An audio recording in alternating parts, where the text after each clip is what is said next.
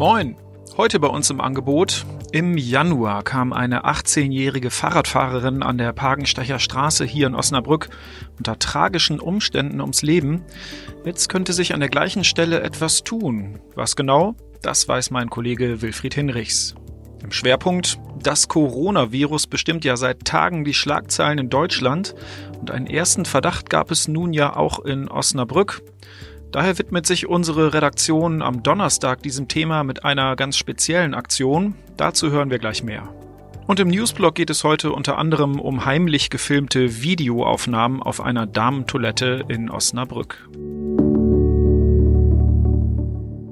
Sie hören immer der Hase nach, den Podcast aus der NOZ Lokalredaktion am Mittwoch, den 4. März, heute mit Sebastian Philipp. Im Januar hat die Osnabrücker ein schrecklicher Unfall an der Pagenstecher Straße schockiert. Damals war eine 18-jährige Fahrradfahrerin unter einen LKW geraten und ist an ihren Verletzungen letztendlich gestorben. Offenbar tut sich jetzt etwas an der Pagenstecher Straße. Mein Kollege Wilfried Hinrichs hat sich ein bisschen umgehört. Wilfried, die Pagi, so wurde sie immer genannt und wird sie auch immer noch genannt, war früher Schauplatz von Autorennen. Ähm, das Bild der Straße könnte sich in den nächsten Jahren ändern, oder? Ja, das Bild das wird sich dramatisch ändern. Da bin ich ganz sicher. Also es gibt ganz offensichtlich eine breite breite Mehrheit im Rat, die Pagenstecher Straße, also die Autostraße schlechthin in Osnabrück, äh, in eine, ich sag mal, fahrradgerechte Straße umzubauen. Also das ist ein tiefer Eingriff. Ähm, aber die Entschlossenheit der Politik, die ist schon sehr überzeugend und auch beeindruckend. Wie konkret sind denn die Ideen, die jetzt momentan im Raum stehen und wer hat sich da zusammengetan? Also ähm, am Wochenende haben ADFC und SPD Pläne für den Umbau der Parkenstecher Straße vorgestellt, aber das sind eher unverbindliche Pläne. Nun gibt es eine ähm, Fahrradkoalition aus CDU und Grünen, die wollen gemeinsam zum kommenden Rat am 17. März einen Antrag einbringen, damit soll die Verwaltung beauftragt werden, mit Priorität die Parkenstecher Straße fahrradgerecht umzubauen. Und zwar ganz konkret zwei Meter breite Fahrradwege auf beiden Seiten der Straße. Und das heißt, der Parkstreifen muss weg oder beide Parkstreifen müssen weg und einige Bäume müssen weg. Es gibt in Osnabrück ja den Radverkehrsplan 2030. Da sind ja auch mehr oder weniger ganz konkrete Vorgaben gemacht, wie der Fahrradverkehr in Zukunft auszusehen hat. Unter anderem steht da ja auch drin, dass Radwege mindestens zwei Meter breit sein sollen. Also ich kenne jetzt nicht so viele Radwege in Osnabrück. Ähm, da tut sich in Zukunft doch bestimmt noch mehr. Ja, da wird sich auf jeden Fall was tun. Also wir kennen ja den, die Protected Bike Lane, die ja für Aufsehen gesorgt hat. Ich glaube nicht, dass dieser sehr, sehr komfortable Standard äh, dann plötzlich an allen Ausfallstraßen in Osnabrück äh, zum Einsatz kommt. Aber zwei Meter müssen es schon sein, weil die Straßenverkehrsordnung auch gerade geändert worden ist. Sie ist, ist noch nicht in Kraft, aber es kommt. Ähm, danach dürfen Autofahrer, äh, Fahrradfahrer nur in einem Abstand von 1,50 Meter überholen. Stellen wir uns das mal vor, auf dem Wall, Wagenstecher Straße, Mindener Straße, Hannoversche Straße, Iburger Straße, überall sind die Radwege nur ein Meter breit. Da kann ein LKW gar nicht vorbeifahren, ohne auf den linken Fahrstreifen auszuweichen. Das tut keiner. Also muss eigentlich auch die bauliche Voraussetzung geschaffen werden, dass Radfahrer in einem sicheren Abstand überholt werden können. Ich bin mir ganz sicher, dass in den nächsten fünf bis zehn Jahren viele, viele Radwege an ganz wichtigen Stellen hier in der Stadt neu gemacht werden, zwei Meter breit sind und wir viel bessere Verkehrssicherheit, Radsicherheit hier in der Stadt haben werden. Es hat ein, ein Umdenken stattgefunden in einer dramatischen Geschwindigkeit. Wir haben eine, ich sag's mal, schwarz-grüne äh, Fahrradkoalition. Ne? CDU und Grüne sind, wenn es um Fahrrad- und Verkehrspolitik geht, in diesem Punkt sehr schnell einig geworden und gehen jetzt äh, einige Schwerpunkte an. Bagensteckerstraße ist das erste Beispiel dafür. Schauen wir mal, in zwei, drei Jahren sieht die Straße anders aus. Das Coronavirus beschäftigt die Menschen und natürlich auch uns Redakteure bei der neuen Osnabrücker Zeitung seit Tagen und Wochen. Und genau deswegen hat unsere Redaktion sich eine spezielle Aktion überlegt, die morgen, also am Donnerstag, stattfinden soll. Ich habe mir meine Kollegin Katharina Ritzer vom Newsdesk ähm, unserer Redaktion geholt, die das Projekt so ein bisschen koordiniert.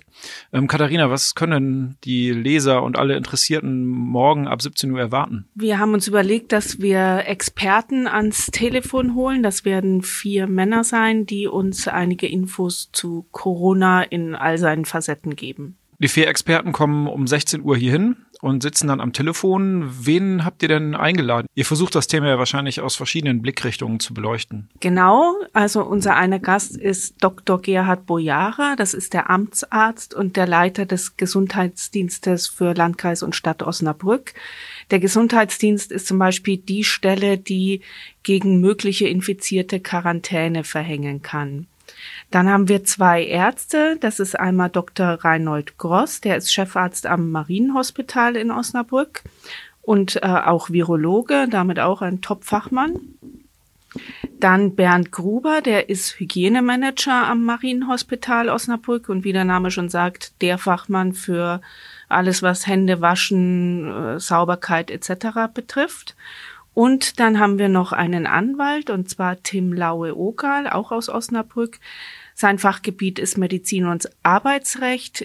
Der kann zum Beispiel Fragen beantworten wie, wenn die Kita schließt, was mache ich als Mutter, was sage ich meinem Arbeitgeber? Wir haben in den vergangenen Tagen und Wochen ähm, ja, zahlreiche Zuschriften bekommen, ähm, auch viele Fragen, die dort gestellt wurden.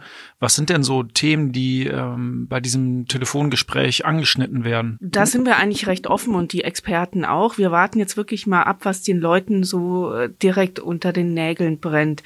Wir sehen das ja an diesen Hamsterkäufen. Ich glaube, viele fragen sich, hilft jetzt eigentlich ein Desinfektionsmittel gegen diesen Coronavirus? Muss ich Oberflächen reinigen oder muss ich nur aufpassen, wenn mich jemand anniest oder anhustet? Und dann eben dieser Bereich Arbeitsrecht. Auch was passiert, wenn ich unter Quarantäne gestellt werde? Bekomme ich dann weiter noch mein Gehalt? Das sollen die Experten beantworten. Jeder hat eine eigene Telefonnummer. Das veröffentlichen wir auch auf notz.de. Kann man dort schon nachlesen, dass man direkt bei dem landet, dem man sprechen will.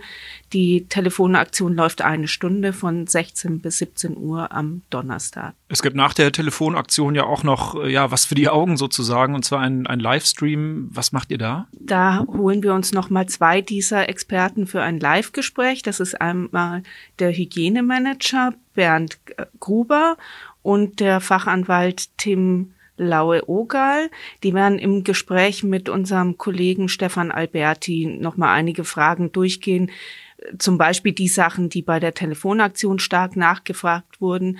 Aber man kann auch bei Instagram und bei Facebook auf unseren Seiten äh, Fragen vorab schon mal einspielen und die werden wir den beiden dann auch stellen. Okay, also der Donnerstag steht ab 16 Uhr hier bei uns in der Redaktion ganz im Zeichen des Coronavirus. Katharina, vielen Dank für die Infos.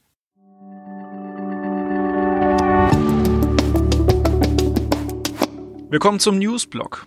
Unsere Redaktion hat in den vergangenen Wochen ja mehrmals über einen ungehörigen Vorfall auf der Damentoilette des Instituts für Musik berichtet. Ein 24-Jähriger soll dort mit einer versteckten Minikamera Aufnahmen gemacht haben. Die Polizei ermittelt seither in diesem Fall und bis jetzt haben sich schon mehrere Frauen gemeldet, die womöglich gefilmt wurden. Noch ist allerdings unklar, wie viele Personen genau betroffen sind und ob das Material sogar im Internet gelandet ist. Noch nicht geklärt ist außerdem, ob möglicherweise sogar Kinder gefilmt wurden. Wir verfolgen die Ermittlungen der Polizei selbstverständlich weiter und bleiben dran an diesem Thema. Und zum Schluss noch ein Veranstaltungstipp für das Wochenende. Am 8. März feiert das Osnabrücker Mütterzentrum sein 30-jähriges Bestehen. Ab 14 Uhr können sich dann Familien, Mütter, Väter und Großeltern über die Angebote der Begegnungsstätte informieren. Ort des Geschehens ist das Haus der Jugend. Das war's für heute bei Immer der Hase nach. Ich hoffe, Sie konnten was mitnehmen. Wir hören uns morgen wieder.